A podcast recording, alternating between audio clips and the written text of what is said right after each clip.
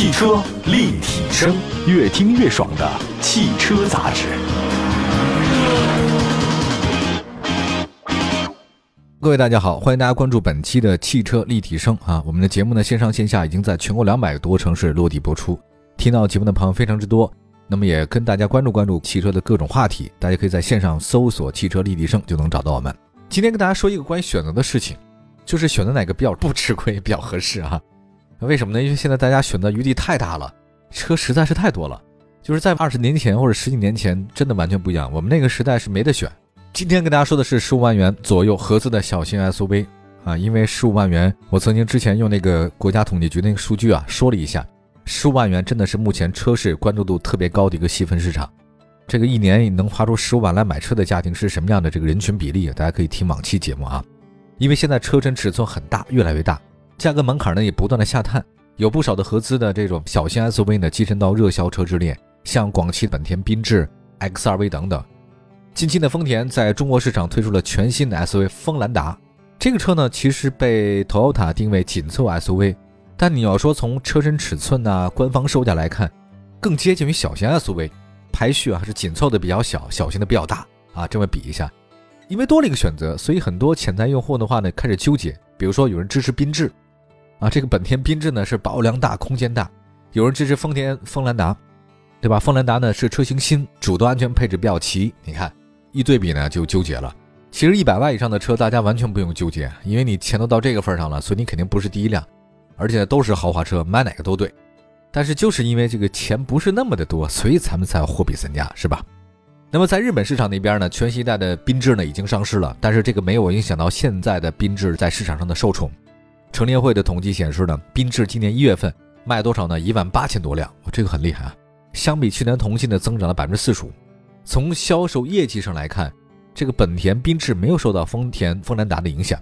对于那些手握十五万元，你准备买合资 SUV 的消费者，你是买现款的本田缤智，还是买刚刚上市的丰田锋兰达？这是一个很有意思的话题。呃，因为你要买现款的本田缤智的话，别忘了日本那边已经上市了新的，什么时候来你不确定。你一上市，你这边你就不值这个钱了。我们来说一下大的方向吧。啊，一个是服役多年的老兵了，这个本田缤智；一个是刚刚上市的新款锋兰达。你这两个车不应该放在一起比啊，但是它就是因为价格是一样的。直接竞争关系，刚刚上市的新车它有新鲜感，对吧？但是呢，一辆成熟、经过市场检验的老车同样值得入手，保有量大、零配件多、使用成本的更有优势，可靠性也很强，经过市场检验了嘛？所以我有一个个人看法啊，对于十到十五万这个级别的家用车，没有特别大的必要去求新。哎，你买一个销量稳居前列、产品力达标的这种不算老的老车吧，值得入手。所以您就明白了吧？为什么缤智在锋兰达、卡罗拉、锐放这两位强劲对手上市之后不降反升？因为更多消费者在选车的时候呢，更在乎的说你这个车是不是符合要求，而不是说它上市的长短。我们来具体看吧啊，这两款车的基本情况。外观设计方面，本田缤智跟丰田的锋兰达是两种完全不一样的风格。缤智呢比较圆，整体风格比较饱满。那前面的镀铬格栅是它标志性的设计啊，当然你在其他本田车上也差不多。车身侧面的那个轮廓呢，接近跨界车，隐藏式门把手，还有圆润的车尾。客观来说啊，二零一四年十月份上市的这个本田缤智确实不年轻了，离现在得有八年时间了吧？但即便是用现在的审美标准来衡量的话呢，它也不过时。不同于缤智的圆润，丰田锋兰达给人感觉是干练。它呢是基于 TNGA C 架构打造的车型，原型车呢在二零二零年七月份在泰国首发，并且进入到日本、美国等地。广汽本田锋兰达采用的是日本版的卡罗拉 Cross 的外观设计，很有设计感，立体感很强，前格栅有很强的视觉冲击力，两侧的狭长大灯增加了运动感，车身侧面线条锋利，跟高一级别的威兰达呢有些相似啊。大家知道威兰达比锋兰达更高，那么汉兰达是最高的。车尾的造型饱满，没有采用当下的贯穿式尾灯，离靠两侧的狭长的尾灯带来很好的外观感受，所以从外观整体来看，丰田还有本田。没有高下之分，但风格不一样。本田缤智更灵动，丰田锋兰达呢可能更加的干练一些。那么在内饰设计方面，本田缤智有时代的影子，整体风格中规中矩。但毕竟是老款车，二零一四年上市的。副驾驶前方的长条出风口很有特点，内嵌式的中控台显示屏好像不如悬浮式的设计有科技感，但不影响使用。仪表盘呢是传统的这个圆形方向盘了，这加这个液晶仪表盘，机械感比较强。那么你要说新车的锋兰达呢？丰田锋兰达的内饰好像也没有太多惊喜，几乎是照搬卡罗拉或雷凌的。那三幅式方向盘，传统的圆盘加行车电动的这种显示屏，不惊艳啊。因为大家也都知道，这个大型的汽车公司像丰田啊、大众什么的，他们的设计好像都差不多。也是因为这个原因，就是你挑不出毛病。呃，你要说特惊艳也不可能。那对于丰田，包括像本田吧，这个全球市场的汽车巨头，他们在设计的时候就不是挑味出新，他们的设计呢是注重日常操作，中规中矩，啊，不会特别使用炫酷的那种设计方式。而且我个人觉得，太炫酷的设计方式的话，你看久了可能会腻。车身尺寸方面，锋兰达在数据上优势，长呢四米四，宽呢一米八，高呢是一米六，轴距两米六。缤智呢是长四米三，宽是一米七，高呢是一米六。总的来讲吧，反正就是缤智比锋兰达呢，好像各方面稍微都小那么一丢丢 哈，一丢丢。但是本田那绝对是做空间的高手，可以在车身尺寸不占优的情况之下，获得高一个级别车型的空间。这个在飞度身上体现很好。大家看一下那个实际感受啊，你坐飞度那真的是觉得车子这么大。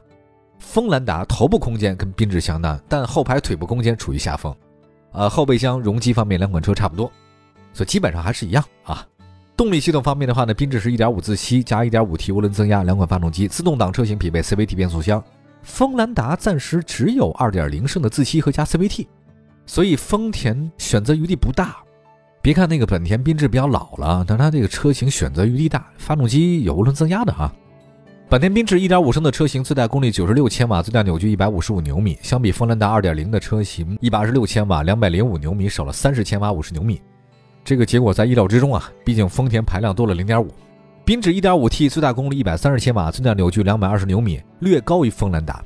也就是说，你要买缤智买涡轮增压的，你就比丰田的高；你要不买涡轮增压不带 T 的，你可能就比丰田那个差一点。这么理解就对了。呃，从动力输出来看的话呢，其实好像差别不是特别的大。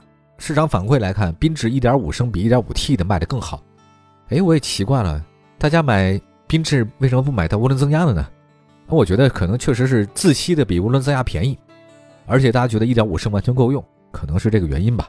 那底盘方面，两个呢都是前麦弗逊后扭力梁的非独立悬架，架构上没什么卖点啊。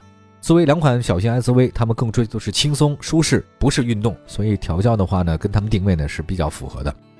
我们稍后呢再说说价格吧，大家比较关心到底这两款车多少钱？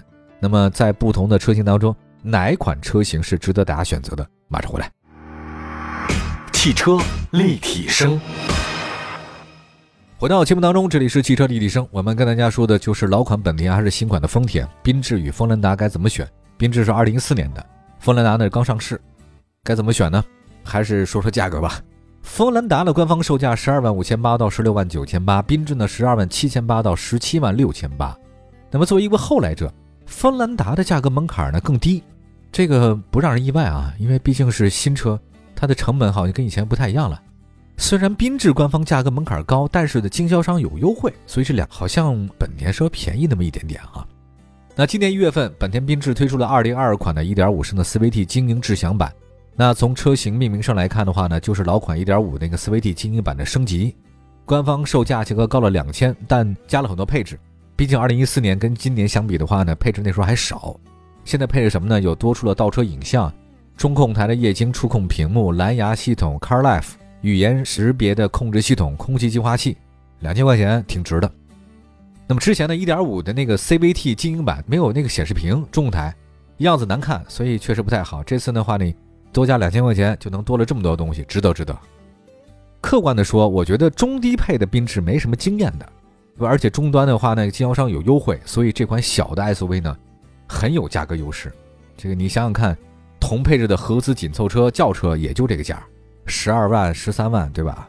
你买这么一个还 SUV 还不算小，干嘛不呢？那么看完了缤智的精英版，我们再来看锋兰达的精英版，官方售价十二万五千八，比缤智的1.5升 CVT 的精英智享版呢低了一万。动力方面，2.0升的发动机加 CVT 变速箱，动力输出更好。安全配置方面，锋兰达入门级标配的头部气囊、膝部气囊这是优势。但是在舒适性、配置性方面，锋兰达没有倒车影像，没有全景天窗，也没有前雾灯。没有 LED 日间行车灯。